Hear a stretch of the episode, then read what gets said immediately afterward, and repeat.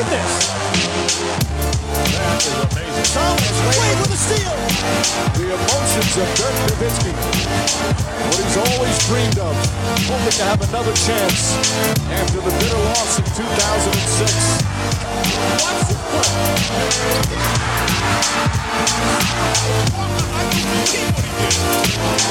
That is amazing. Hallo und willkommen zu Gut Next, dem deutschen Basketball-Podcast im Internet. Und wenn ihr schon vorhin, gestern, je nachdem, äh, zugehört habt, dann wisst ihr, das ist jetzt Teil 2 des Fragenstreams, den ich äh, gestern heute, je nachdem, wie schnell ihr seid mit dem Hören, na, schon 11 Uhr abends, Dienstagabend, von daher eher gestern aufgenommen habe.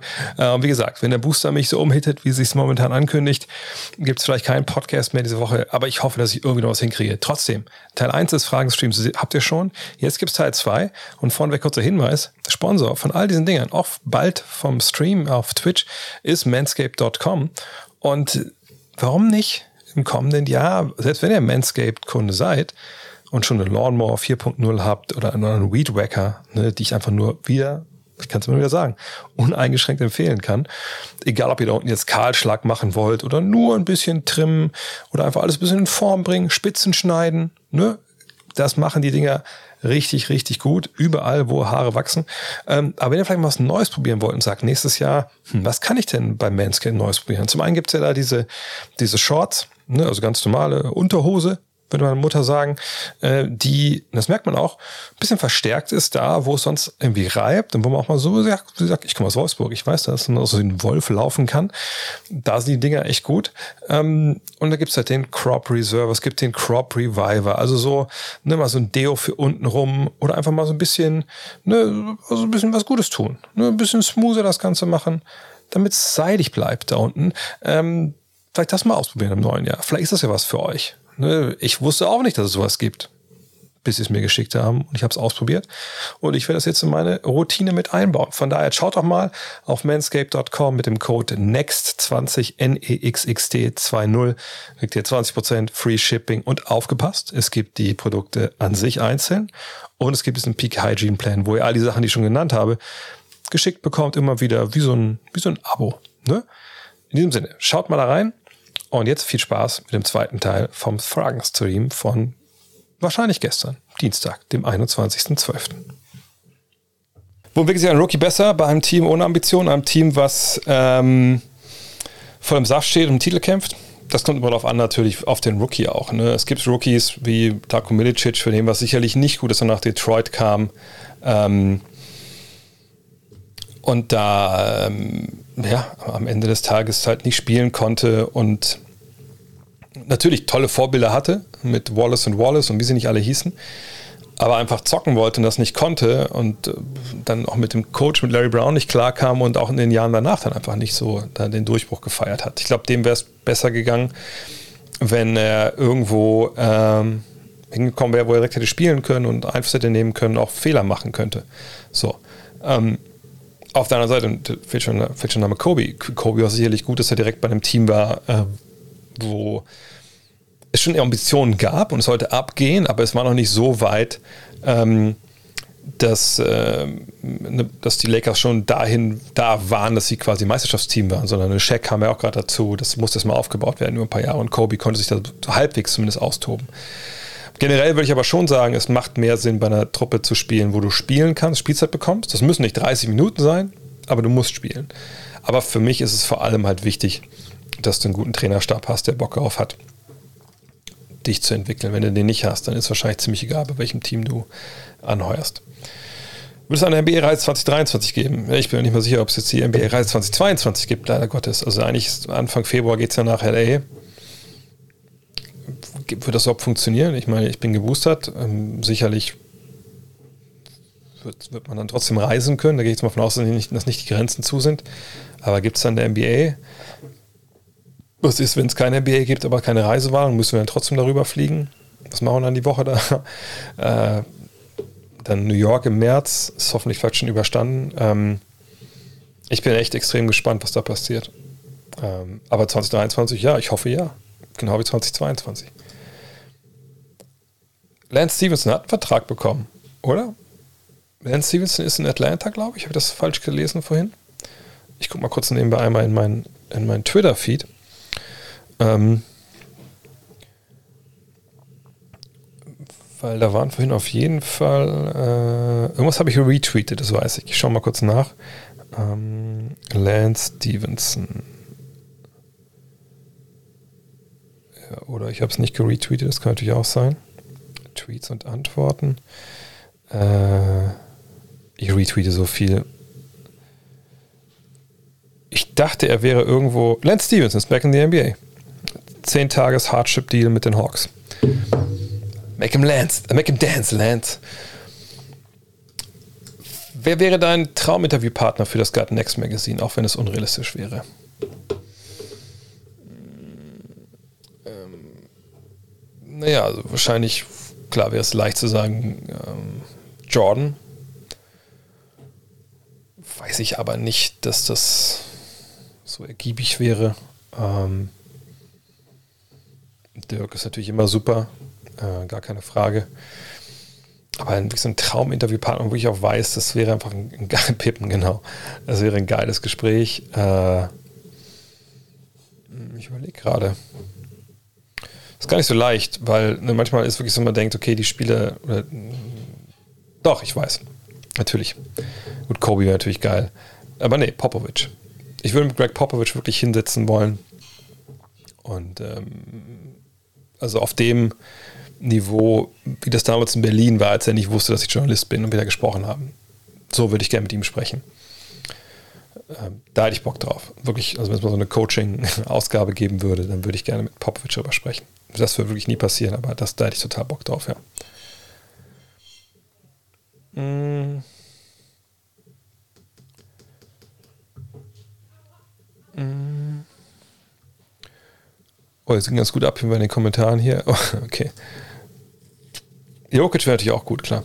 Battlefield oder Call of Duty? Momentan haben beide natürlich, glaube ich, krasse Probleme. Also äh, ich weiß gar nicht, also dass ich noch nicht gestorben bin, wenn ich mir eine Drohne kaufe auf Caldera, weil das irgendwie eine halbe Minute dauert, bis ich da dann erstmal, also nach dem Klicken auf Drohne, zu dem Punkt komme, ja, ich möchte die kaufen und sie dann auch habe, und dann vergeht wirklich eine Minute. Ich sage, eigentlich denke ich jedes Mal, ich bin tot, aber irgendwie klappt das noch ganz gut. Ich weiß nicht, ob alle dann stehen bleiben auf dem Server für die halbe Minute, keine Ahnung. Ähm, und äh, Battlefield natürlich, ich meine, was jetzt die erste Karte gibt es erst im März und wollt ihr uns eigentlich verarschen? Dann, also es zeigt mir, dass dieses Spiel einfach wirklich nochmal ein Jahr mehr gebraucht hätte in Entwicklungszeit. Gleichzeitig finde ich, macht Battlefield schon Spaß, nur ich frage mich ein bisschen, warum soll ich es eigentlich spielen? So für irgendwelche Durchbruch-Siege, die nichts bedeuten. Da gewinne ich lieber auf Caldera, habe ich schon zum dritten Mal.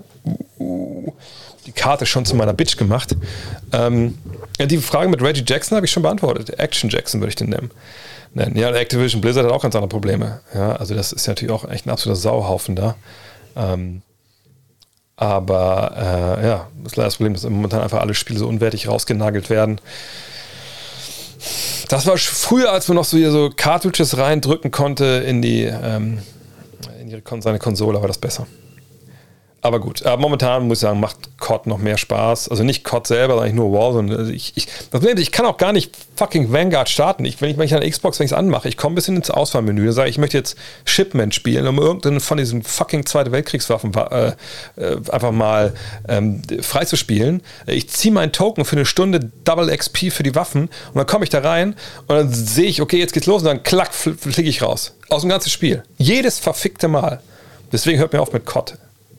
Immerhin kann ich Warzone ja spielen. So, Rant, Rant over. Äh, ich habe den Kollegen letztens mal sagen hören, dass ein MJ heute ein DeMar Rose mit Defense wäre und man nicht weiß, ob er mit seinem Midrange-Game Winning Basketball spielen würde. Finde diese Aussage gewagt. Deine Meinung? War das ein Kollege von der Arbeit? Olympi? Ist GTA auch so mies oder was? Ja. So, jedenfalls wenn das Kollege von der Arbeit ist, Limpi, musst du, musst du den Job wechseln. Weil du da augenscheinlich mit jemandem zusammenarbeitest, der, äh, der, der Probleme hat. So. das ist, das ist, äh, das ist, ähm, das ist ja totaler Wahnsinn. Also A müsste man sagen, klar, was hier drin steht, äh, in, der, in, der, in dieser Aussage ist natürlich, okay, der kommt in die Liga und der spielt genauso wie damals. Also er spielt genauso wie damals. So, und deswegen, äh, Kumpel. Okay, du brauchst einfach einen neuen Kumpel.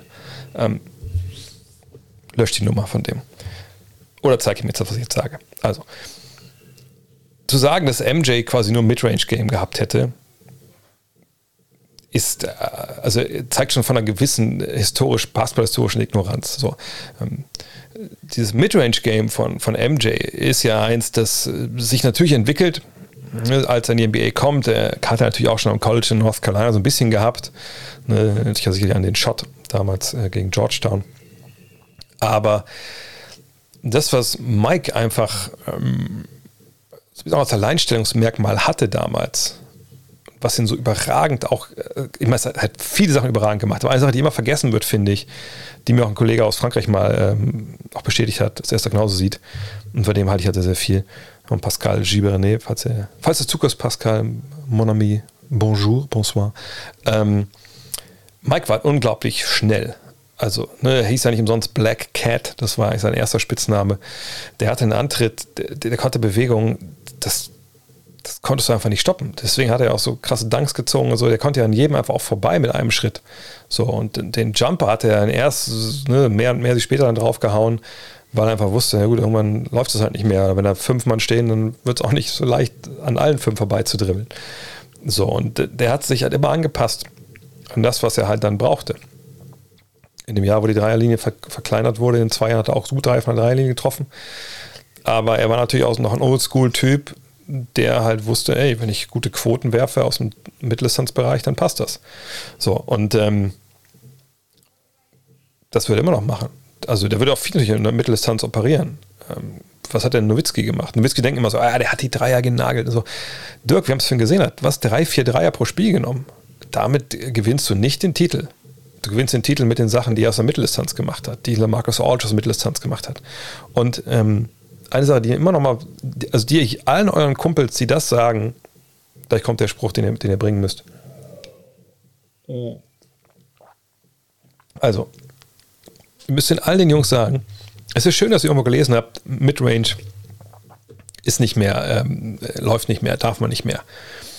Ihr habt aber dann nur die Hälfte der Wahrheit gehört. Ähm, Midrange sollen die Leute nicht machen, die es nicht können. Ja, die Leute, die, äh, sag mal, 3D, das sollen die halt spielen, weil ne, ihr könnt verteidigen, lernt den Dreier aus dem Stand, lasst die Finger von Mitteldistanz, wo man in der Regel hindribbeln muss und dann geht man hoch. Ne? Das machen die Profis. Also die, die wirklich ne, die Stars sind. Die, die das können. Oder halt so inselbegabte Scorer von der Bank, keine Ahnung, die, die das irgendwie auch drauf haben. Aber bitte nicht die Jungs, die von der Bank kommen. Kawhi, der Name fiel hier gerade auch. Ne? Und bei The Rosen war nicht das Problem, dass der jetzt ähm, ne, aus der Mitteldistanz unbedingt immer geworfen hat. Ne? Klar wäre er besser, wenn er ein Dreier, äh, wenn er ein Dreier Paket, äh, Paket, Paket ähm, egal, wenn er ein Dreier treffen könnte, wäre natürlich noch stärker. Nur das Problem war, der Raptors war damals einfach, dass Lowry und er beide halt Isoball gespielt haben, dass sich da keine Sau bewegt hat und Isoball die ganze Zeit eins gegen eins. Naja, das wird nicht so, ist nicht so leicht, vor allem wenn alle wissen, du schießt keinen Dreier. So, und das, deswegen haben die verloren. Und sie haben verloren, weil sie halt in der Zeit immer gegen LeBron ausgeschieden sind, mehr oder weniger. Also, ne, das war halt der Grund. Und MJ heute, mit dem Platz, den er hatte, äh, ohne Handchecking, also MJ hat in der Zeit gespielt, da konntest du halt locker immer eine Hand an der Hüfte haben und den in die Richtung drücken, wo du hin wolltest. Von daher, der würde heute genauso funktionieren wie damals, äh, würde sich auch den Dreier treffen. Selbst wenn man sagt, er spielt das gleiche Spiel, würde der heute auch zerstören. Da müssen wir gar nicht drüber reden. Genau wie jeder Top Center zerstören würde von damals. Mm. Mm, mm, mm. Ihr habt noch ein paar von euren hier, von euren All-Time-Shootern sich hier gerade noch gebracht. Ähm Seit 15. Dezember dürfen ja auch Spieler getradet werden, die erst im Sommer den Verein gewechselt haben. Warum ist bis jetzt noch kaum etwas passiert? Oder habe ich was verpasst? Nee, ist nichts passiert. Ich glaube, es hat äh, mehrere Gründe. Zum einen Covid. Ich glaube, dass viele einfach auch denken, okay, ähm, vielleicht müssen wir erstmal abwarten, was hier passiert. Also warum sollen wir zum Beispiel irgendeinen Youngster jetzt traden wenn die Saison vielleicht abgebrochen wird. Ich meine, das ist natürlich super, das wäre super hart und das, das glaube ich nicht, dass das kommt, aber ich denke, dass das schon so ein bisschen, wenn man jetzt nicht nur von fünf bis von zwölf bis Mittag denkt, dass das schon mit, irgendwie mit reinspielt. Ähm, dann müssen wir ganz klar sagen, ich bin mir sicher, dass ähm, einige einfach auch warten, was passiert mit den großen Dominosteinen. Was passiert mit Ben Simmons? Was passiert mit Turner, Levert?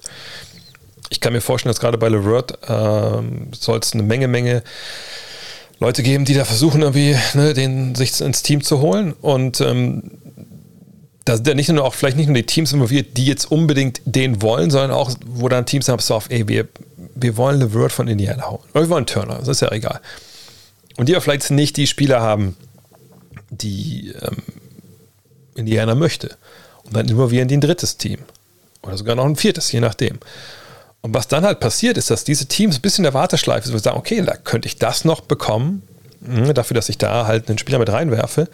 Und ich denke, wenn wir den ersten großen Dominostein sehen, dann geht es schnell.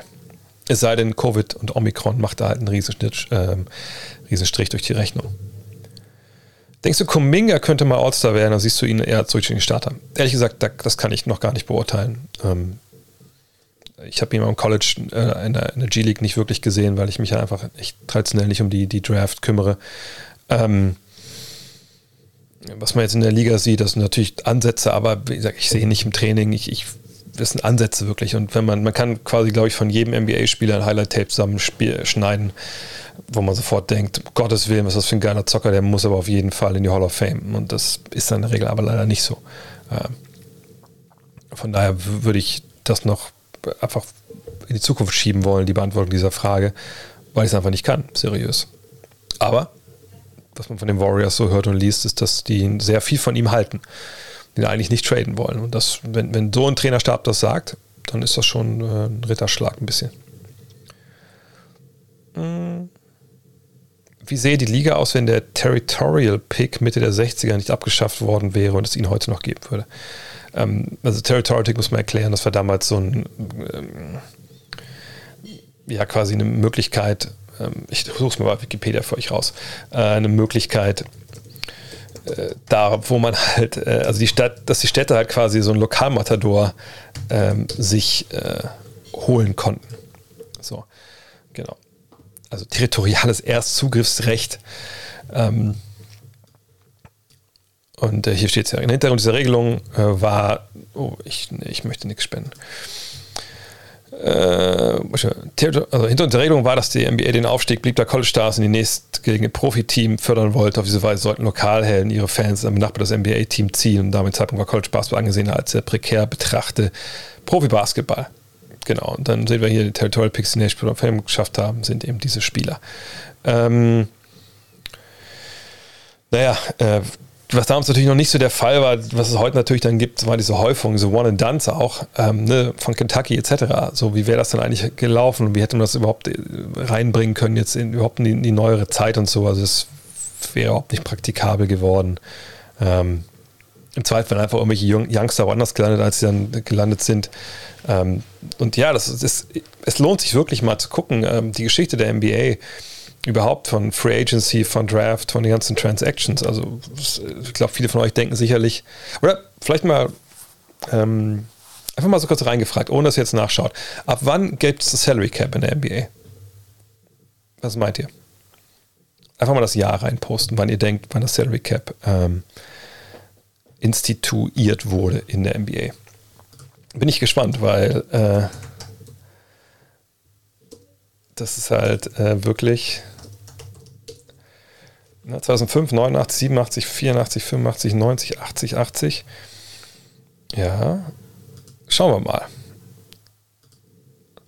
Ähm, jetzt weiß ich, ob es auf der deutschen Wikipedia-Seite überhaupt steht, ab wann das anfing. Äh, ne, warte, gehe ich mal zurück. Salary Cap. Wiki, wo ist denn? Da. Da müsste es eigentlich stehen. Oder steht es nicht hier? Jetzt muss ich mal ins Dingzeit. 2017, nee, nee, nee, nee. Ich will nichts spenden, nein. Äh, seine Trades, Waivers. Oh, nee, History, genau. Also, NBA hat Salary Cap in mit 40s, aber es wurde nach einer Saison dann schon wieder ausgesetzt, weil ne, keinen Bock hatten. Und dann sieht man hier ohne Salary Cap bis 1984, 85. Und ihr seht hier so ein bisschen, wie das dann halt sich entwickelt hat.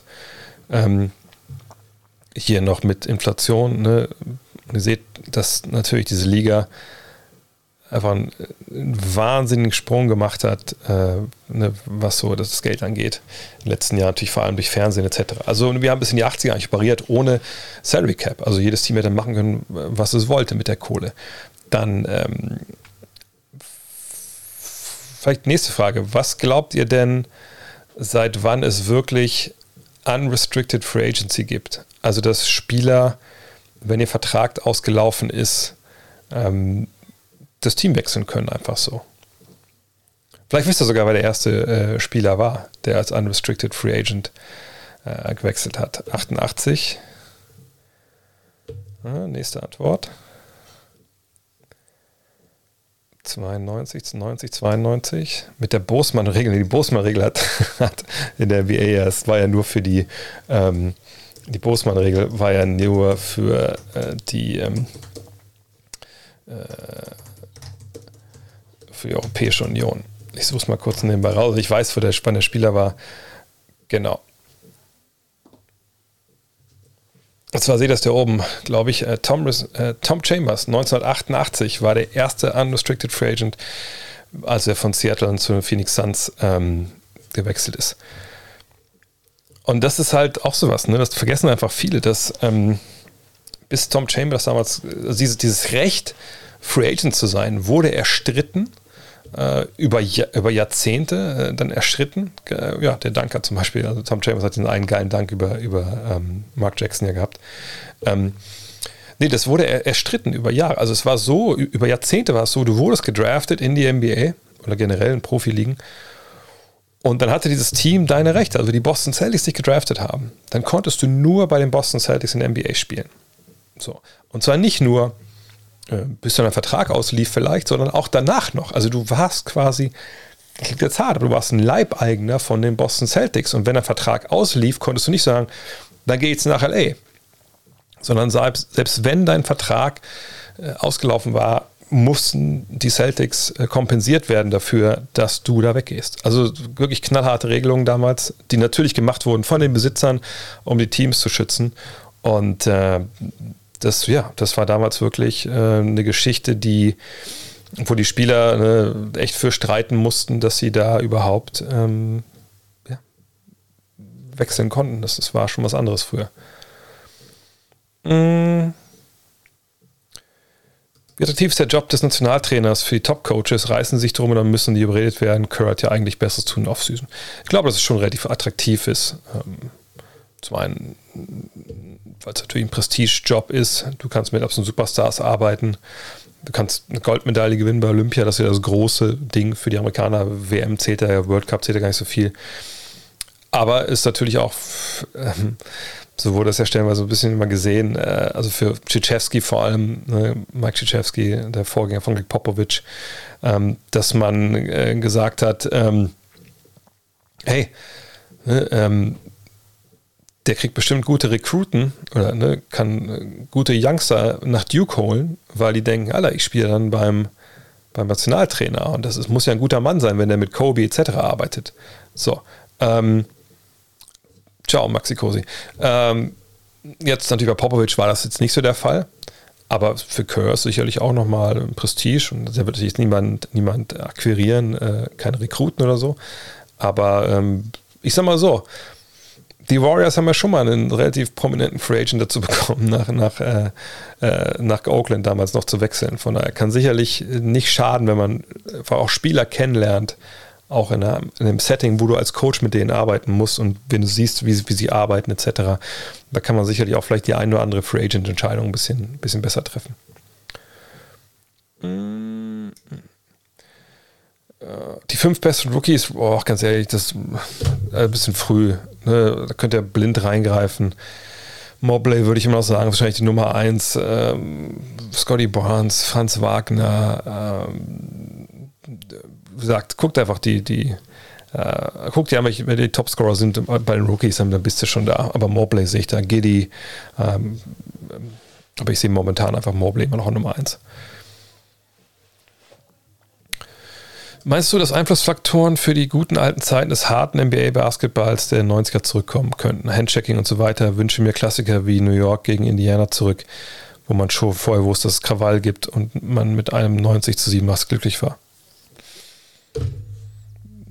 Ich wüsste exakt nicht warum. Also wenn ich mir die Spiele heute anschaue, von damals mal, ab und zu packt es mich dann, dann ist das schon ein bisschen bisschen langweilig. Also und einfach auch dreckig. Und ich weiß, dass viele diese Zeiten so ein bisschen, also gerade die Knicks von damals haben ja viele ins Herz geschlossen und werden so ein bisschen glorifiziert, weil man natürlich einfach diese, diesen krassen Einsatz im Kopf hat.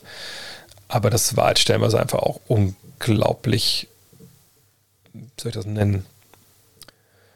Analoger Basketball, also unheimlich unintelligent und irgendwie nur so, ey komm, Ball in Low Post, wenn die doppeln, dann passen wir raus, werfen wir einen Dreier oder wir gehen zum Korb. Also es, ich will nicht sagen, dass wir heute immer da High IQ Ball sehen, aber ähm, das war damals, die kamen über die Intensität, okay, aber die haben wir heute auch in den Playoffs, so ist es nicht. Ähm, klar gab es da auf die Fresse stellenweise, gibt es heute auch, allerdings natürlich runtergedampft. Aber wenn ich Leute, Sportler sehen will, die sich aufs Maul hauen, dann gucke ich entweder direkt schon MMA oder, oder halt Eishockey, wenn es dann sein muss. Ähm, das brauche ich im Basketball eigentlich nicht. Und das Spiel ist heute schon schöner, wenn ich ehrlich sage, ähm, wenn ich ehrlich bin. Mm. Und Intensität haben wir genug in den Playoffs.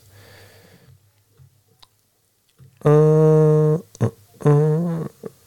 Wer sind deiner Meinung nach außer Durant die most unstoppable Players in der NBA gerade? Janis, würde ich klar sagen, ist einfach extrem schwer zu stoppen. Ähm, bei Curry haben wir ja unlängst gegen Philly gesehen, dass es dann auch funktioniert irgendwie. Ne, sicherlich, äh, war es in dem Spiel auch nur in der Dreierlinie, wo es großartig funktioniert, er hat trotzdem seine Punkte gemacht. Ähm, ansonsten momentan in der NBA, ich muss mal überlegen, ich gucke mir gerade so die Tabelle hier an.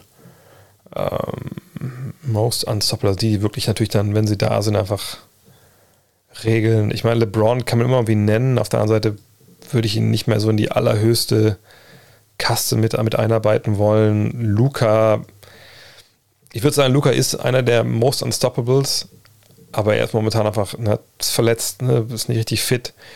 Aber wenn, das, wenn er normal drauf ist, dann schon. Äh, Lillard würde ich ein bisschen mit Curry reinpacken, dass es schon funktioniert, aber man kann sich auf sie halt schon einschießen. Das sind Höchstschwierigkeitsabschlüsse und dann würde ich halt eher noch mit, mit Durant oder, oder Janis halt gehen. Ähm,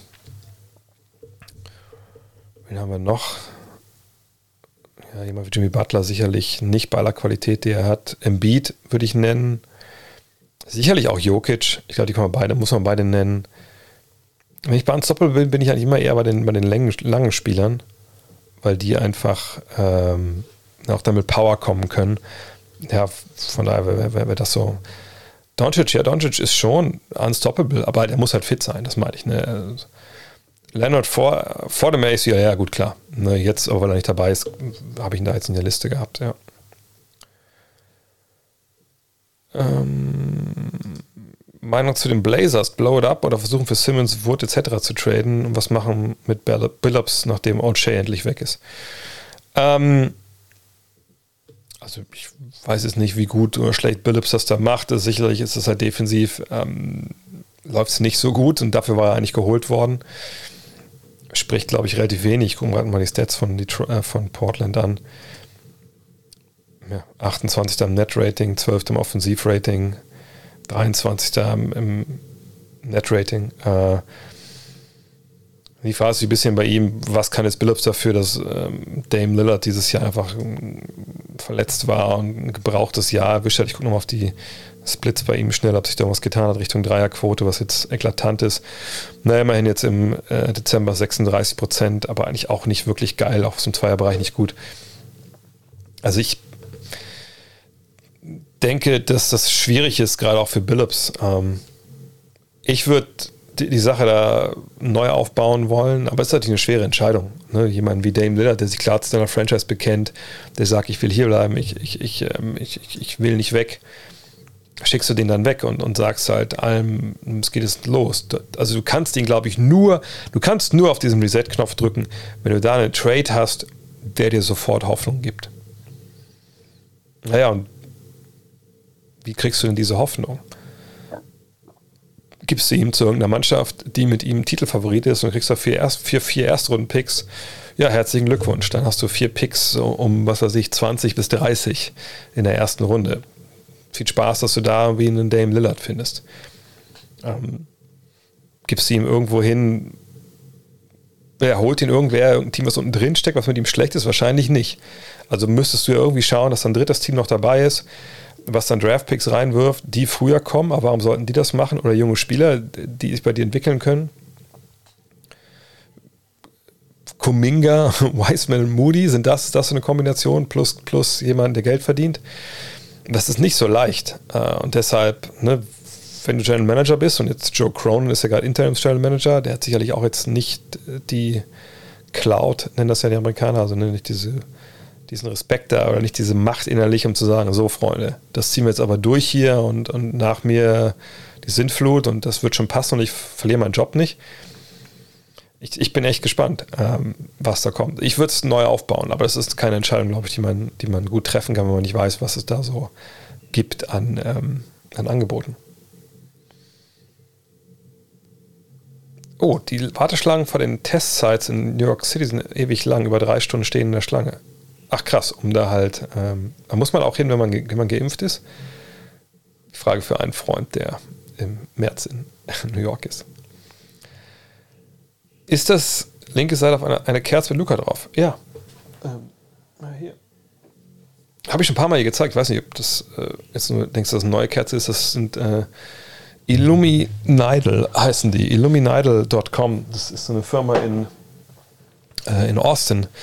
Da kannst du so Kerzen, einfach mal gucken, wenn du auf, äh, auf YouTube mal guckst. Ich habe so ein Video gemacht gehabt, die krassesten Geschenke für Basketballer. Äh, das war doch, als ich dachte, ich könnte hier locker so ein, so ein äh, Twitch-Weihnachtskalender durchziehen. Ähm, da habe ich auch vorgestellt, äh, nur die Seite, wie man da bestellen kann, etc. pp. Da gibt es alle möglichen Sportler, alle möglichen Popkultur-Figuren. Äh, das äh, ist echt ganz geil. Also so, so, so Gebetskerzen, so Heiligenkerzen, die man hinstellen kann, anzünden. Das sollte ich vielleicht mal machen, vielleicht äh, jetzt vor Weihnachten ist. Ähm so, wie kann man, kann man mit der Länge ein guter Vertrag, achso, ja, sorry, das ging noch um, das ging noch um, ähm, um Isaiah Thomas. Wie gut wäre der Fit, wenn LeBron jetzt zu den Cavs kommen würde? Witzigerweise scheinen das einige Leute schon wieder herbeizusehen, dass LeBron jetzt äh, wieder zurückwechselt ähm, zu den Cavs und da jetzt mit Mobley etc. wieder angreift was der, der ultimative Frontrunner-Move äh, wäre und ins gemachte Nest setzen Move wäre, ähm, den ich einfach nicht sehe. Ich denke, LeBron wird seine Karriere in LA beenden. Aber das ist eine andere Frage. Ähm, der Fit wäre sicherlich nicht so richtig geil, wenn ich ehrlich bin, weil sie ja mit diesen drei langen Leuten spielen. LeBron müsste dann auf der 2 spielen oder würde wahrscheinlich Markern auf die Bank äh, bringen. Sicherlich das, was so LeBron defensiv manchmal so ein bisschen herschenkt, wäre dann, würde von Mobley sicherlich ähm, äh, ja, dann so ausgeglichen werden. Aber ich glaube, er wäre vollkommen falscher Mann für diese Mannschaft. Eine junge Truppe jetzt in vielerlei Hinsicht. Ähm, auch nicht ein richtiges LeBron-Team mit so vielen Schützen. Aber du kannst LeBron natürlich überall reinpacken und es funktioniert halbwegs. Aber ähm, genau, lass die Cavs in Ruhe. Ruhe. Ähm, aber ob sie mit den Titel holen können? Nö. Nö. LeBron macht die nicht so viel besser, dass sie Meister werden können. Ähm, und wie gesagt, es ist kein richtig gutes LeBron-Team, wenn ich ehrlich bin. Also ne, LeBron will Schützen um sich herum haben, Pick-and-Roll, Bigman um, um sich herum haben. Ähm, er würde da vielen Leuten Spielanteile klauen, die, die sie brauchen. Ähm, und das ist eine unerfahrene Mannschaft und die gewinnt nicht einfach so Titel. Äh, von daher, nee, das würde nicht, nicht funktionieren in dem Sinne. Frage zur aktuellen Einschätzung der Qualität von Three-Point-Shootern. Ähm, aktuell werden überbordend Curry, Thompson etc. als All-Time-Greats gefeiert. Für mich gerade dabei gerät dabei die Qualität von früheren Dreischützen wie Kerr, also Steve Kerr, Hubert Davis, Craig Hodges, Dan Marley aus dem Fokus. Die kamen teils von der Bank und haben aus der kalten Hose hochprozentig ihre jeweiligen Würfe verwandelt. So ist Kerr ja, glaube ich, immer noch der Dreierschütze mit der besten Karriere-Percentage. Was meinst du? Also, wenn wir mal Curry und Thompson jetzt mal sehen, ähm, Thompson natürlich lange nicht gesehen, aber nehmen wir mal bei Curry. Bleiben wir bei Curry, Dame Lillard. Die beiden jetzt einfach mal, dass die besten Beispiele sind für das, was ich jetzt sagen werde. Die haben, was das Dreierschießen angeht, ähm, mit Kerr, mit Davis, mit Hodges und Marley ungefähr genauso viel zu tun wie, mm, wie ein Tesla mit einem Golf 2. Ähm, also Lillard und, und Curry wären halt ähm, der Tesla und die anderen Jungs wären Golf 2. Das sind alles Autos und die bringen dich sicherlich auch sicherlich von A nach B und, und, und haben eine, eine gute Qualität. Aber ähm, Curry und Lillard in dem Fall können halt eine Menge mehr von dem, was Kerr, Davis, Hodges und Marley konnten. Also das war natürlich in der Regel ähm, Spieler, die Catch and Shoot gemacht haben. Ne? Also da war jetzt keiner, kein wirklicher Point Guard von denen dabei, die den Ball gehandelt haben, nach vorne gegangen sind, aus dem Pick and Roll kamen und einen Dreier genommen haben. Äh, oder generell aus dem Dre äh, Pick and Roll einen Dreier geschossen haben. Wenn wir mal gucken, zum Beispiel bei Marley hier. Marley ist so der Held meiner Jugend. Also ne, mit seiner komischen äh, Ader hier auf dem Oberarm, das aussieht, hätte so eine Fernbedienung. Schon damals, ganz ohne Impfung, dachte man, er hätte hier so eine Fernbedienung eingebaut und das wäre aber das Kabel hier oben. Und deswegen trifft er so gut Dreier. Ähm, ne, der hat äh, einfach, wie seht das hier, natürlich gute Quoten geworfen zwischendurch. Und hier stieg das Volumen ja auch entsprechend, aber natürlich auch in Jahre gehabt, wo man sagen musste, ja, das ist dann aber gerade mal durchschnittlich gewesen. Ähm, und das waren eben auch alles Dreier dann aus dem Stillstand. Ne? Und das gleiche gilt für, für Kerr und auch für, für Hubert Davis, ah, Craig Hodges sowieso. Also rein Catch and Shoot. Wir können bei Craig Hodges nochmal gucken, weil Craig Hodges natürlich jemand war, das hat er dreimal, glaube ich, ne, den, den Dreier-Contest gewonnen. Äh, einer der pursten Schützen, äh, die es so gab. Das sieht man auch an den Quoten hier, ne, also 49 Prozent. Und ihr seht, ne, das ist natürlich ganz, ganz wenig Versuche. Gleichzeitig, wenn man auf 36 Minuten guckt, äh, oh, war es auch gar nicht so viel mehr. ehrlich sind, ich dachte, das wäre jetzt überbordend viel mehr. Ähm, aber das vom Volumen natürlich auch viel weniger. Und das eben auch wirklich alles Catch and Shoot. Und klar, wenn wir jetzt sagen würden, hey, Dreier-Contest, ne, 25 Schuss, nicht diese ganzen Mist, den wir jetzt machen mit dem Moneyball-Rack, sondern die guten alten Regeln, die sie nie hätten ändern müssen. Vier normale Bälle, fünfte ist der Moneyball, half-added, kann ich mir gut vorstellen, dass das ungefähr 50-50 ausgeht, wenn die alle in ihrer Prime antreten. Da würden nicht die, äh, die neuen Shooter alles äh, rasieren und alles gewinnen. Auf gar keinen Fall. Aber sag mal Craig Hodges und Co., hey, dribbel mal nach vorne, ähm, geh mal aus dem Pick and Roll und geh mal hoch und, und, und baller mal oder ne, kriegst hier einen Flare-Screen, gehst hinten in die Ecke, zack, nagelst das Ding rein, äh, also mit ein, zwei Schritten, zack und dann hoch. Das war nicht deren Game und das ist ich sage nicht, dass sie das nicht lernen können. Ich sage immer das Vergleichen von damals bis heute. Und da muss man sagen, ist es halt ähm, was ganz anderes. Deswegen, also da müssen wir klar sagen, dass die Leute heute, die da von der Dreierlinie ballern, also die jetzt da auch genannt wurden. Und selbst Clay Thompson kann da mehr als die damals, dass die das schon viel besser machen. Abend, Jupp. Ähm, bester Point Guard nach Schröder? Kann man nicht sagen, Maudelo. Ähm, wahrscheinlich auch der, den ich da sofort, den ich als ersten nennen würde. Ja, Maudelo. Ja. Ich glaube, hat auch noch genug gezeigt an Euroleague, was er kann. Ist auch so Borderline NBA, wo das nicht immer ein Gütesiegel äh, sein muss. Aber ja, auf jeden Fall ähm, ist er für mich der Nummer zwei. Wenn du für die deutsche Nationalmannschaft eine Starting Five aufstellen müsstest, wie würde sie aussehen? Ähm, schwierig. Klar, Schröder auf der Eins. Ähm, ist denn Andi Obst auf der 2 mittlerweile? Ähm, ich, ich spitball mal ein bisschen. Also sagen wir mal Schröder, Obst, ähm, weil wir den Schützen brauchen. Dann äh, Franz Wagner auf der 3. Ähm, auf der 4 dann Daniel Theiss, aber 5 Maxi Kleber oder umgekehrt. Ja, das meine erste fünf. Könnt ihr mal eure erste fünf mal reinschreiben in die Kommentare hier oder in den Chat. Ähm, hm, ja, nee, ich glaube, das wäre so meine fünf gerade. Ich sei denn, ich vergesse irgendwas. Hartenstein für Tyson, nee, ich würde eigentlich Hartenstein und, Moritz Wagner von der Bank kommen lassen. Ähm, ne, dann die wären, glaube ich, ein gutes Duo mit ihrer Energie. Ähm, auf den großen Positionen aber eh keine, gar keine Probleme, wenn wir ehrlich sind. Äh, kann natürlich auch Low auf der 2 starten lassen, je nachdem wie das Match ist. Wahrscheinlich eher Low auf der 2 und dann Obst von der Bank. Ja, so würde ich das machen. Hm. Wen haben wir denn noch? Per, per ist ein bisschen alt, glaube ich. Äh. By the way, wer heute bei mir auf Twitter gesehen hat, die, äh, diese Aktion von dem einen Kollegen, der da gespendet hat und mir diesen Simpsons-Ding da gedrückt hat.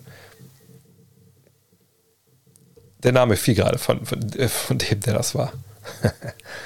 ja. Äh,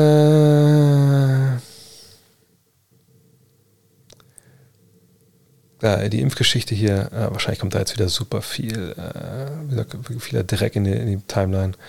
Egal. Ähm, was hat man damals überhaupt in Milicic gesehen, also in Darko Milicic? Darko Milicic hatte damals ein Workout ähm, und die, die äh, Pistons hatten damals so einen, einen, ganz alten, super coolen und erfolgreichen Scout. Und der hat damals dieses Workout von ihm gesehen, auch, auch andere haben das gesehen und da hat er halt einfach Sachen gezeigt, die man danach nicht wieder gesehen hat. Also eine tolle Athletik, hat den Drei getroffen, eine Post-Moves, war athletisch, sagt defensiv, gute Instinkte. Bei Hemo Farm hat er gespielt für Schatz, wo damals die deutsche Vorrunde war, 2005 äh, bei der EM. Und man dachte, wenn man den holt, geil, ey, hat man halt so einen, so einen Ringbeschützer, Big Man, der, der ne, die Moves hat im Post, der auch vielleicht mal einen Dreier werfen kann der war irgendwie Can't Miss. Und das war natürlich ein Jahr, naja, da gab es eben auch LeBron, es gab Bosch, Bosch es gab Wade, es gab ähm, ähm, Cameron Anthony. Tja, und dann ist das alles ein bisschen schief gelaufen. Aber ich glaube, wie gesagt, die Karriere läuft anders, wenn er äh, zu Beginn nicht, nicht in Detroit landet, sondern eine Situation, wo er wirklich, ähm, glaube ich, mehr anders reinkommt in die Liga. Hm. Äh, wir haben gefühlt mehr Kommentare über Call of Duty als über Basketball hier. äh, Kawhi, genau, Kawhi damals den Titel für Midrange für äh, die Raptors geholt. Oder Fred Van Fleet von der Dreierlinie.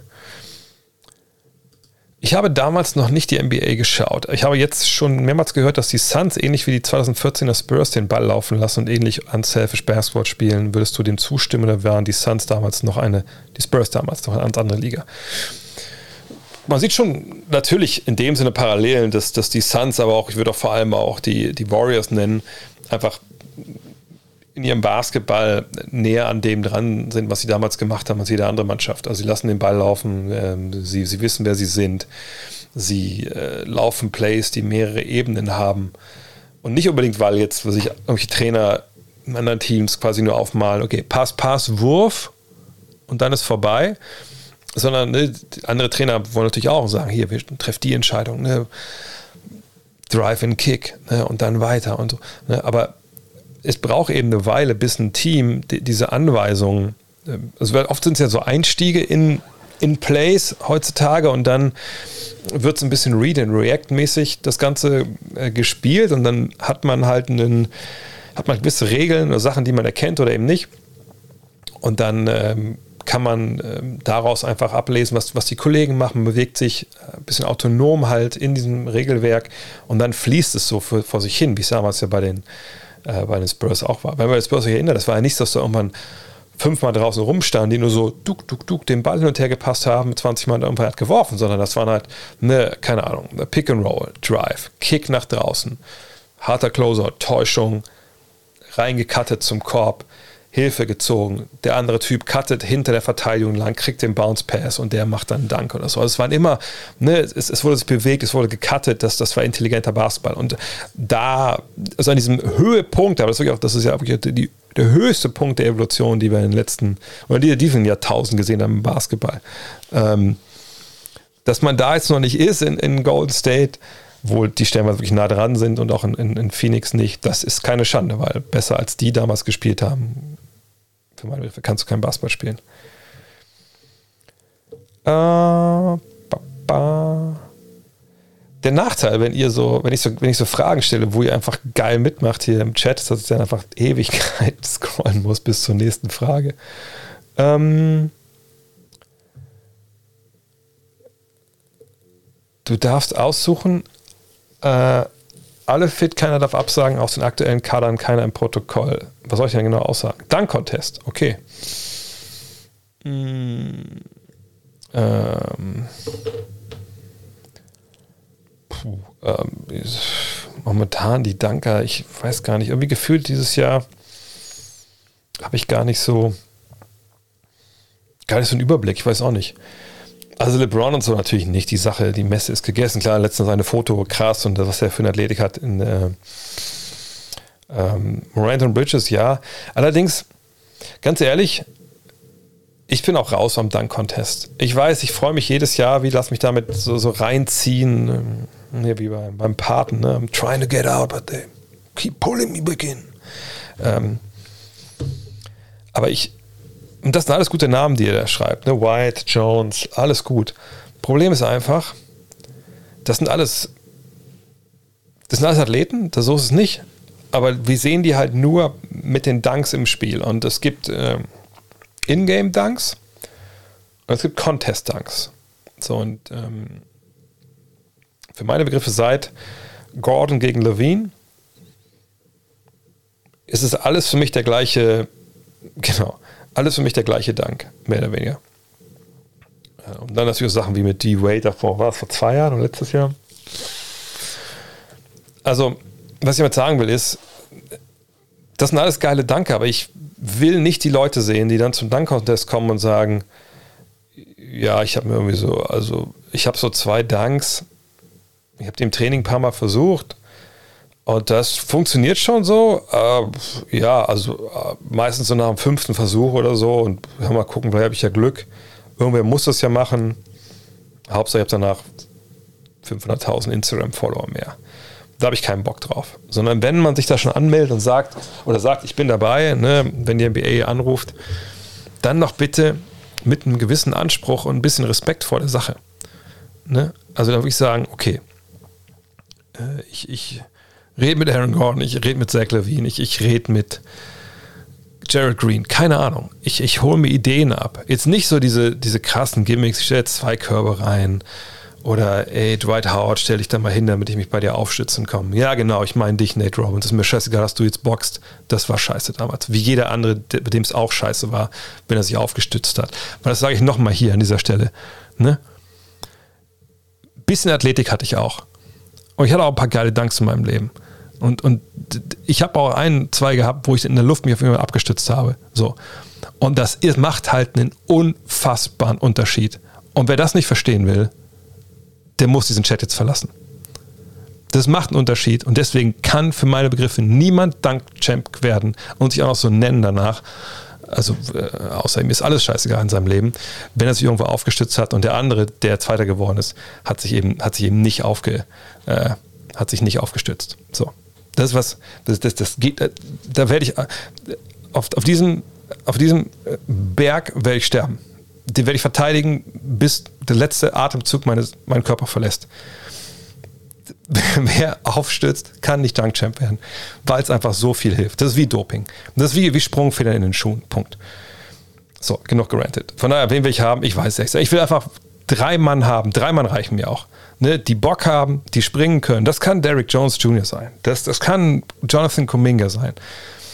I don't care. Was ich möchte, ist, dass ihr Ideen habt. Und, und wenn ihr von mir aus bei den, wie heißt es, Team Flight Brothers vorbeischaut und die fragt oder irgendwie YouTube-Studium, ist mir alles egal. Ich will einfach nur geile Sachen sehen. So. Darum geht es mir. Und ich will nicht wieder enttäuscht werden. Vielleicht, das ist halt das, das, ist das Schlimmste. Ich will einfach nicht wieder enttäuscht werden. Darum geht's. Jedes Jahr, seit Jahren, seit Gordon Levine sage ich, oh, dies ist schon besser. Und dann sitze ich da und kommentiere das. Und am liebsten würde ich weinen, weil es halt so scheiße ist. So, Punkt. Ähm. Oh, und erstmal das hier. Dein bestes Erlebnis bei den NBA-Reisen mit den Fans. Puh, da gibt es einige. Äh, da, da gibt es Erlebnisse, die mir erzählt wurden, wo ich im Endeffekt nicht weiß, ob das alles so wahr ist. Also die, was waren es, die beiden Jungs, die mir in Dallas erzählt haben, sie hatten irgendwie, glaube ich, vorm Spiel, denke ich, äh, äh, irgendwie in der Bar da äh, an der Halle Typen kennengelernt, der dann nebenan im, im W, glaube ich, Hotel so eine Suite hatte, weil er Millionär war und hat die mitgenommen, mit den ganzen Abend gesoffen. Das war natürlich eine krasse Story. Ähm, dann ähm, die eine ist die ganze jugendfrei, die kann ich nicht erzählen, die Ali mir da erzählt hat. Dann gab es natürlich so Geschichten wie die beiden Dudes, die sich halt mega besoffen haben in Chicago, wo die wussten, wir müssen morgens um sechs zum Flughafen. Dann stand ich da vor dem Hotelzimmer irgendwann, als sie zehn nach sechs noch nicht da waren und die hatten nichts. Die waren halt quasi, ja, ist nicht nackt, aber die waren halt noch, die waren noch im Bett.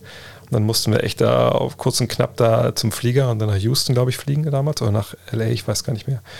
Ähm, beste Erlebnis, beste Erlebnis. Ähm, ja, wahrscheinlich, wenn es auf sportliche beziehe, damals das Spiel, was glaube ich auch zum einen der zehn besten Spiele ähm, der 2010er gekürt wurde. Oder des Jahrtausends bisher, ich weiß gar nicht genau.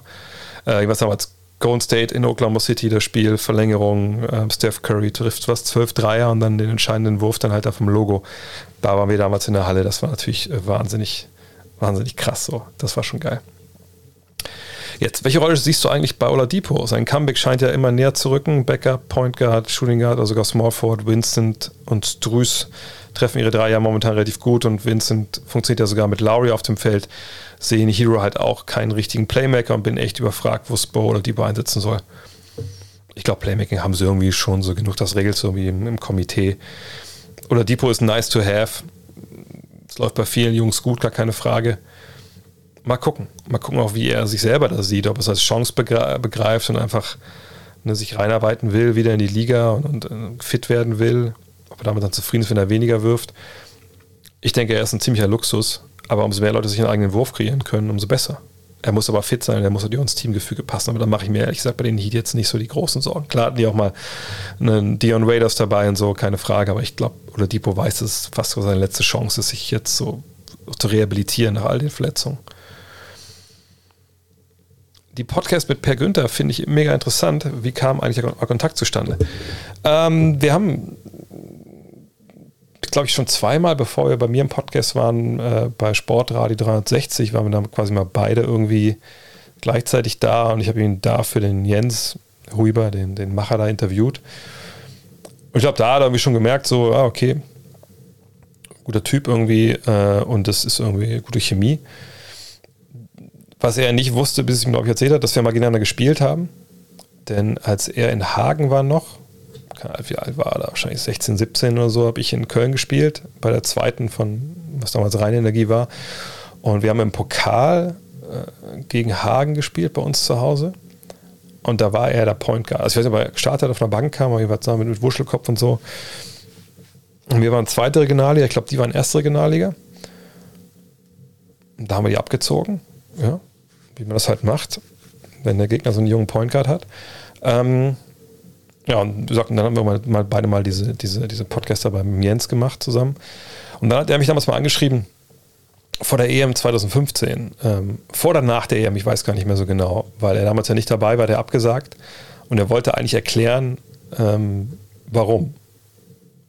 Hat wahrscheinlich dann nach dem äh, reichweitenstärksten Podcast gesucht und dann kam er dann auf mich und dann haben wir das gemacht und dann haben wir uns aber wirklich echt gut verstanden und, und Leute haben es auch total gefeiert, obwohl die Audioqualität der ersten Ausgaben ja eine mittlere Katastrophe war. Und äh, ja, seitdem äh, haben wir ja, ein paar ganz geile Sachen schon abgeliefert. Mal gucken, was da demnächst noch kommt. Äh, Retro Gaming Channel wäre natürlich ein Traum. Äh, mal gucken. Wenn er in Hamburg lebt, ist die Wege nicht mehr so weit bis nach Ulm. Ist ja aus Wolfsburg ein bisschen schwieriger. Äh, mal gucken, was wir dann auch machen. Ähm.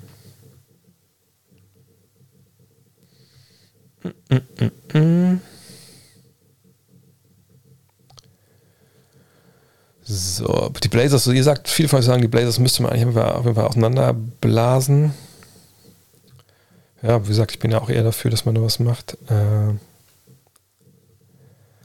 was denkst du eigentlich allgemein über das Land, den Staat USA? Ich bin da immer sehr zwiegespalten. Ja, also ich, na gut, ich meine, das jetzt würde, glaube ich, den Rahmen hier sprengen. Also vielleicht nur so viel. Ich ähm, war natürlich immer ein riesiger USA-Fan, sonst hätte ich nicht meinen mein Austauschjahr da unbedingt machen wollen. Hatte ich auch viel mit Basketball damals zu tun gehabt, weil ich einfach wissen wollte, wie, wie bringen die das Leuten bei. Und, und ich dachte, ich werde auf jeden Fall besser. Bin ich auch geworden, so ist nicht. Ähm, aber ich bin natürlich damals in den Südstaaten gelandet, in Mississippi ein Jahr ich weiß nicht, wie gut ihr äh, in Geografie seid oder was euch Mississippi so sagt, aber das Erste, an was ihr denkt, äh, wenn ihr an Mississippi denkt, schreibt es mal bitte schreibt's mal in den Chat. Was ist das Erste, was ich sage, ich war im US-Bundesstaat Mississippi ein Jahr, an was ihr denkt? Was ist das allererste, was euch in den Sinn kommt? Ist egal, wie schaurig diese Bilder sind, haut das bitte mal rein. Denn äh, für mich damals ähm, war das, äh, ja, ziemlicher Schock auch. Redneck, KKK, ja genau. Äh, und für mich war das damals, ich habe das gar nicht so sehr im Kopf gehabt, aber ich wusste natürlich, dass da unten im Süden alles besonders ist.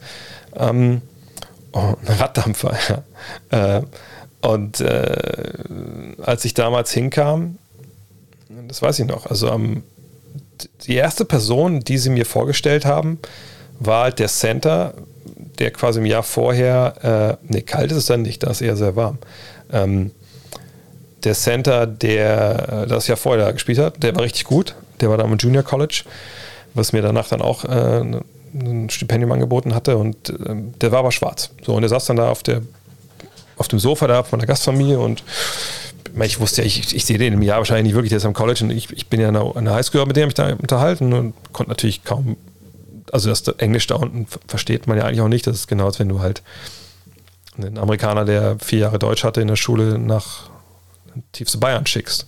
So versteht er auch erstmal nichts. Und so ging es mir das da natürlich auch. Die ersten zwei, drei Monate habe ich nur den Fernseher verstanden, wenn ich ehrlich bin. Ähm, naja, was dann haben die mir den vorgestellt. Ich so, ja, hallo, bla bla. War ja auch cool. Und dann war der auch beim ersten Training noch so mit dabei. Das war auch ein ziemlicher Brocken, der war auch echt gut.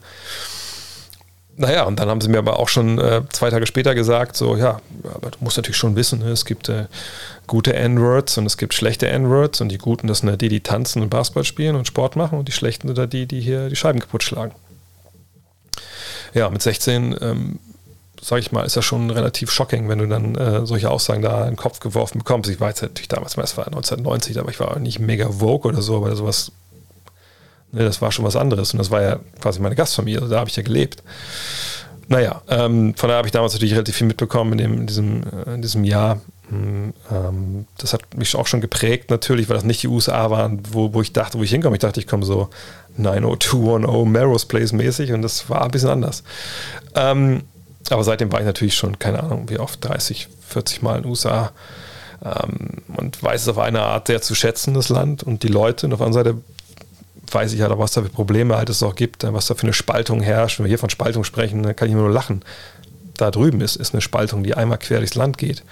Ähm, und es ist, ähm, ist mir für mich schwer, da auch unbeschwert hinzufahren. Gleichzeitig kenne ich so viele gute Leute und coole Leute da und weiß, dass sie auch, auch gut sind. Ähm, das ist dann vielleicht, ähm, ja, ist schwierig. Aber ich ähm, bin immer noch sehr, sehr verbunden der Geschichte da drüben. Äh, auch weil ich natürlich so, so, lange da war und auch immer der, und immer wieder dahin fliege und, und, und dann natürlich auch äh, arbeite. Ähm, aber es ist ein Land, das für mich viel Zauber verloren hat in den letzten 30 Jahren, das stimmt natürlich. Ähm, geht das auch für Miller und Allen, was die Würfe angeht? Ja, damals wurde aus so einem, also wie gesagt, um die Dreier nochmal, ähm, also Dreier aus dem Dribbling waren auch damals nicht unbedingt äh, gewollt oder, oder angedacht. Ähm, und gerade jemand wie Ray Allen kam ja lange Zeit auch gar nicht über den Dreier, sondern halt viel mehr über, äh, über den Drive und so. Ähm, aber klar, die waren schon ein bisschen moderner unterwegs als die anderen Shooter. Mhm. Wie ich die Clippers sehe, als Dark Horse mit Kawhi, ja, mit Kawhi natürlich sind sie ein Dark Horse, genau wie vergangenes Jahr halt auch. Sie müssen alle fit sein und ich glaube, wir können momentan können wir so ja nicht alles rauswerfen, was so an ähm, Voraussagen Richtung Playoffs irgendwie getätigt wird, weil wir einfach nicht wissen, wie die NBA dann aussieht. Ähm, aber in dem Vakuum mit Kawhi Leonard, mit der Mannschaft, die sich auch jetzt gefunden hat, glaube ich, in den letzten anderthalb Jahren, können sie auf jeden Fall was reißen, wenn Kawhi fit ist. So langsam finde ich, dass sich Doncic an der Schwelle zu einem toxischen Spieler befindet. Bei all seinen Stärken finde ich es schwierig, wie er sich manchmal verhält. Ständige Diskussion mit den Refs, mangelnde defensive Arbeit, das Problem, dass er nicht fit ist und eventuell auch ein Problem mit dem Gewicht hat. All das summiert sich langsam, aber sicher sehe ich das zu kritisch oder ist da vielleicht was dran? Also A ist natürlich zu kritisch. Gleichzeitig sind natürlich alles Problembereiche, die sicherlich auch die Mitspieler sehen ja, ich meine, Jason Kidd hat es ja vor zwei drei Wochen auch gesagt, so, ne, wie war das Zitat? Wie nach dem Motto, ja, heute im Spiel hat mir also nicht so gefallen, dass wir öfter 4 gegen 5 gespielt haben in der Defense. Ganz klar gemünzt, gemünzt auf Luka Doncic. Hat er auch dann auch, auch klar gesagt. Ähm, und die Fitness, da haben wir auch schon besprochen. Aber das ist für mich dann, äh, auch wenn das Probleme sind, die man angehen muss, ist es für mich weit davon entfernt zu sagen, der Junge ist toxisch. Toxisch ist was ganz anderes. Also ganz, ganz, ganz, ganz, ganz, ganz, ganz, ganz anderes. Ähm, das sind jetzt Probleme, die sich aufsummieren, da gebe ich dir recht, ähm, Joe. Äh, aber naja, das sind halt Sachen, die man abstellen und angehen kann. Und das ist auch gar nicht so schwer. Von daher würde ich jetzt überhaupt gar nicht ähm, sagen wollen, dass er toxisch ist oder dass das nicht abzustellen ist, sondern das sind jetzt Sachen, die müssen passieren.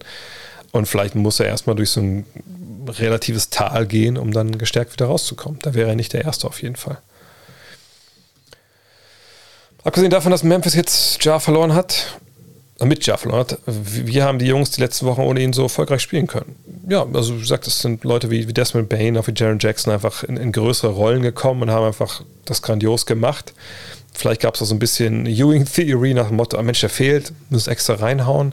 Hat ein bisschen Glück defensiv, glaube ich auch. Das, ich glaube, Jonathan hat das letztes Mal gesagt, als wir, glaube ich, vorher schon mal gesprochen haben, dass der Dreier des Gegners nicht so richtig gut fiel. Und dann, ja, dann kann man auch mal so eine Serie hinlegen. Kommt vom Bonga noch was? Spielt ja kaum noch in Toronto, noch mal andere Team und lebst nach Europa. Habe ich ein paar Mal beantwortet, deswegen mache ich es ganz schnell. Ähm, er ist ein Projektspieler, er muss einen Dreier treffen. Das geht nicht von heute auf morgen. Wenn er den trifft, ist er ein 3D-Spieler mit der Option, auch mal den Ball auf den Boden zu setzen und zu passen. Kommt die Entwicklung, dann ist er schnell in der Rotation. Kommt sie nicht, dann ist es wahrscheinlich egal, wo er spielt. Dann wird es schwierig. Ähm, sicher sind die Ansprüche in Europa anders. Aber der Dreier wird der große, die große Problematik bei ihm halt sein. Oder ist sie momentan? Hoffen wir, dass sie irgendwann nicht die große Problematik ist. Ähm, Wäre es nicht gut für dich, einen Bot zu haben mit dem Befehl Frage, Text, damit man seine Frage einschicken kann und dann kommt einfach eine nach der anderen? Äh, ja gut, aber dann kommen die alle durcheinander und äh, wie kann ich denn dann, also weiß ja, wenn ich dann zu lange beantworte, dann ist dann die nächste schon da. Ich meine, klar, irgendeine Lösung wäre geil, dass ich jetzt nicht die, die ganzen Kommentare zwischendurch hätte, aber ich glaube, ach, das, das müssen wir aushalten hier, glaube ich. Ähm ich glaube, früher gab es nach der Draft ein Seminar für die Rookies, in dem ihnen gezeigt wurde, wie sie am besten mit ihrem schnellen Ruhm umgehen können. Äh, Stichwort Umgang mit plötzlichem Reichtum etc. Weißt du, was es heute noch gibt? Ja, Rookie Orientation. Naja, das gibt es noch. Äh, verschiedene Sachen auch, so Investment etc. Ja, das ist Standard. Das machen alle Rookies. Ist meistens, wenn ich mich ganz täuscht, gleich zu Beginn, auch wenn so ihre Trading Card Fotos da gemacht werden und so, da, da machen die das auch. Da wird das direkt äh, gemacht. Hier hat irgendwann geschrieben, genau hier, der einzige Charme des All-Star-Weekends leider schon lange verloren. Nee, ehrlich gesagt gar nicht so lange. Also, wenn wir uns überlegen, das erste Jahr, wo dieses Elam-Ending kam, was das für ein geiles letztes Viertel war, was für Intensität da war, das war richtig gut. Ähm, wir hatten diese Gordon gegen Levine, ist noch nicht so lange her. Dreier Contest ist, also Dreier Contest, don't get me started, wie gesagt, ne, fuck Moneyball Rack, was soll das, aber ähm, Nee, das kann schon immer gut sein. Und Elam Ending finde ich eh was. Das wir überall einführen sollten, wenn ich ehrlich bin. Ähm, nur es passt eben selten alles zusammen, leider. Ähm, wenn ich meine Frau kennengelernt habe, ist vielleicht dann doch ein bisschen zu privat, ehrlich gesagt. Aber es ist noch nicht so lange her. Also wir haben auch eine relativ junge Tochter, deswegen, also sind schon ein paar Jahre zusammen, aber noch nicht wirklich so lange. Aber gelernt, kennengelernt im Internet. Ich bin dann schon, also immer noch jung genug, dass ich das auch noch gecheckt habe, wie das funktioniert. Das krasseste Dirty Play, ich weiß nicht, ob es jetzt, also war das Spiel unterbrochen, aber The Punch, Kermit Washington gegen Rudi Tomjanovic, ähm, einfach mal bei YouTube eingeben. Wenn du wenn du einen guten, guten, guten äh, Magen hast. Äh, nicht Parship übrigens, sondern Finia hieß die Seite. Da war das for free. Wir hatten beide nicht viel. ähm, würdest du gerne wieder East gegen West spielen im All-Star-Game? Nö, ich finde eigentlich, ehrlich gesagt, dieses ähm, Format mit, dem, mit der Draft eigentlich cool ist, gutes Fernsehen, äh, vor allem wenn ein bisschen gekabbelt wird, sich ähm, wer das gegen wen spielt. Ich, ich finde, die sollten es einfach ehrlich gesagt komplett öffnen, was, das, was den Wahlprozess angeht und nicht sagen East und West, sondern einfach sagen, hey, whoever. Ähm, weil dieses regionale Aufspalten ähm, macht eigentlich auch keinen Sinn mehr. Aber dann kommen wir, also ich meine, ich bin eh der, ich wäre eh auch der Meinung, sagen ey, warum haben wir überhaupt mal Eastern Western Conference? Lass uns alles einfach alles eins machen, aber das, das ist, das wird nicht passieren. Ähm, aber ähm, ja, einfach sagen, hey, gebt uns die, bei mir haben wir so oder so nicht die 24 Besten, weil die Fans das wählen und das ist nicht ein Popularitätskontest, ist aber auch okay. Von mir aus gerne, macht das. Aber warum muss denn nach, nach, Osten und Westen beschränkt sein? Also, na gut, vielleicht ist jetzt auch nicht ganz so wild, aber eine Zeit lang, wo man im Osten vielleicht auch nicht die, die Top-Typen hatte, äh, hätte man vielleicht vom Westen gerne mal eins Leute mehr mitgenommen. Ne? Ähm, nö, aber wählen, wählen können sie ruhig machen, Elam Ending. Das, das finde ich cool. Wir wollen zu Pat Connaughton. Er hat dieses Jahr meiner Meinung nach schon letzte Playoffs einen super Sprung gemacht. Ähm, ja, Connaughton dieses Jahr hatte natürlich das in Anführungszeichen Glück, und ich suche mal ganz seine Stats nebenbei raus, dass ähm, er natürlich eine Menge Spielzeit hatte, weil, wie heißt er? Warte kurz. Dante DiVincenzo natürlich äh, verletzt war. Oder ist, ne? Immer noch verletzt ist. Der hoffentlich kommt er bald mal wieder. Ähm, wenn wir dieses Jahr die Zahlen sehen, Pat Connaughton, klar, Dreierquote, exzellent, macht seine Punkte, reboundet, war auch mal beim Dunk-Contest dabei, von daher, der weiß schon, Vanilla Thunder, äh, wie, er, wie er hochgeht. Und die Dreierquote ist auch die beste bisher. Natürlich auch einen riesen Sprung gemacht hier in der, auch in der Spielzeit her. Auch, ich weiß gar nicht, ist jetzt vom Volumen her auf 36 Minuten auch so ein Riesensprung. Ja, geht. Aber ihr seht, die Entwicklung ist klar, mehr Dreier, gute Quote ja, einen guten Sprung gemacht. Ähm, defensiv war immer so ein bisschen das Problem bei ihm. Ähm, weiß nicht, ob wir hier noch eine Entwicklung sehen können. Defensive Box plus minus, ja, ein bisschen hier ein wilder Ausreißer nach oben. Das war auch Covid-Saison. Ähm, hier, ja. Nö, auf jeden Fall ist das jemand, ich finde den immer gut. Auch damals, er hat damals beim Dunk-Contest auch hier diese, diese ähm, White Man Can't Jump-Nummer äh, abgezogen. Ähm, nee, das ist ein guter. Also, ich mag den gerne. Ähm, mal gucken, ob wenn Dante Vincenzo zurückkommt, sicherlich defensiv ist er in den Playoffs ein bisschen angreifbar bei bestimmten Matchups, aber hey, das, das sind viele. Das ist jetzt nichts, was, äh, wo man sagen sollte, der sollte jetzt nicht, nicht zocken oder so. Das ist ein guter Typ. Finde ich gut. Ja, und wenn ich mich nicht ganz täusche, war das die letzte Frage. Also wenn ihr noch eine Frage habt, haut sie jetzt noch rein. Wenn ihr vielleicht noch ein Prime-Abo übrig habt und ähm, Amazon schädigen wollt, da sage ich nicht nein, nehme ich das gerne. Äh, Follows natürlich gerne gemacht. Ansonsten, ähm, genau, da steht es ja. So geht's. Äh, ansonsten vielen, vielen Dank äh, fürs Zuschauen und, und, und danke überhaupt fürs Zuschauen und, und, und fürs ähm, äh, ach, Gewinnspiel. Äh, nee, weil ich auch nicht, auch nicht, weiß, wo ich das hat, habe, was ich eigentlich verlosen wollte. Ah, mache ich demnächst. Ich kann, glaube ich, auch nicht so richtig gerade denken.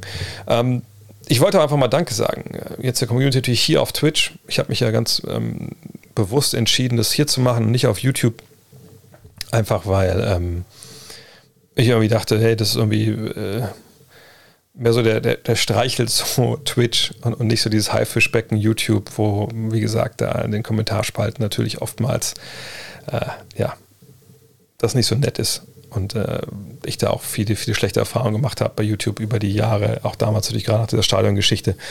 Ähm, und ich, ich kann nur sagen, ich finde es überragend, wie das hier läuft. Ob es jetzt Leute sind ähm, wie, wie Big Giant, äh, Big Gigant und, und Smoothment, ähm, die hier das Ganze moderieren, immer wieder mit, mit den Bots halt äh, arbeiten. Ähm, ich, ich finde ehrlich gesagt auch ähm, äh, wirklich, wie wir hier auch in dem, in dem Chat miteinander sprechen und, und einfach auch die Fragen, die kommen, immer wieder einfach richtig, richtig gut. Und ich weiß, es läuft ja alles auf YouTube. Sorry, YouTube, dass ich das jetzt hier so, dass ich hier so eine Twitch-Ode hier am Ende äh, rausknalle. Aber ähm, generell, egal wo ihr zuschaut, vielen, vielen Dank dafür. Ähm, weil das nicht selbstverständlich sich jetzt zweieinhalb Stunden waren es heute, glaube ich, auch wieder, sind wir dabei, gerade zu brechen, äh, sich mit mir hinzusetzen und einfach mich über Basketball erzählen zu hören. Und auch in so einem konfusen Style, wie das hier läuft und nicht so durchproduziert, äh, wie das im Podcast passiert. Von daher vielen, vielen, vielen Dank. Ähm, ich liebe die Community auch. Ähm, wünsche euch allen ein, ein, wahnsinnig schönes Weihnachtsfest. Ich weiß, dass es schwer ist in diesen Tagen, wo man auch nicht weiß, mit wem kann man sich treffen, wem soll man sich treffen. Ähm, das ist halt was, was uns alle betrifft momentan natürlich, wo wir alle sehr damit umgehen müssen.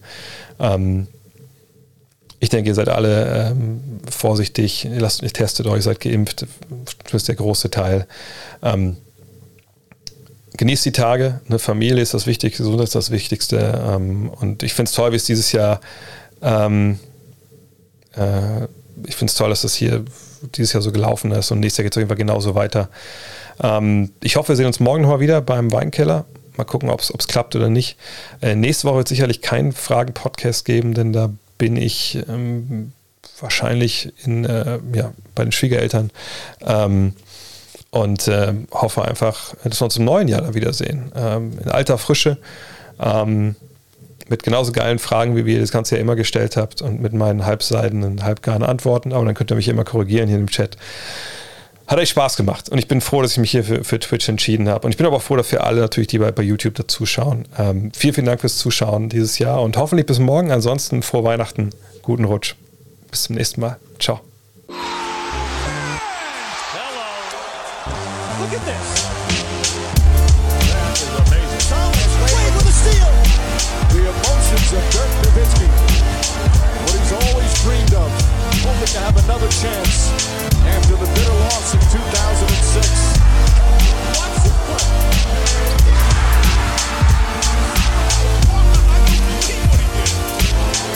That is amazing.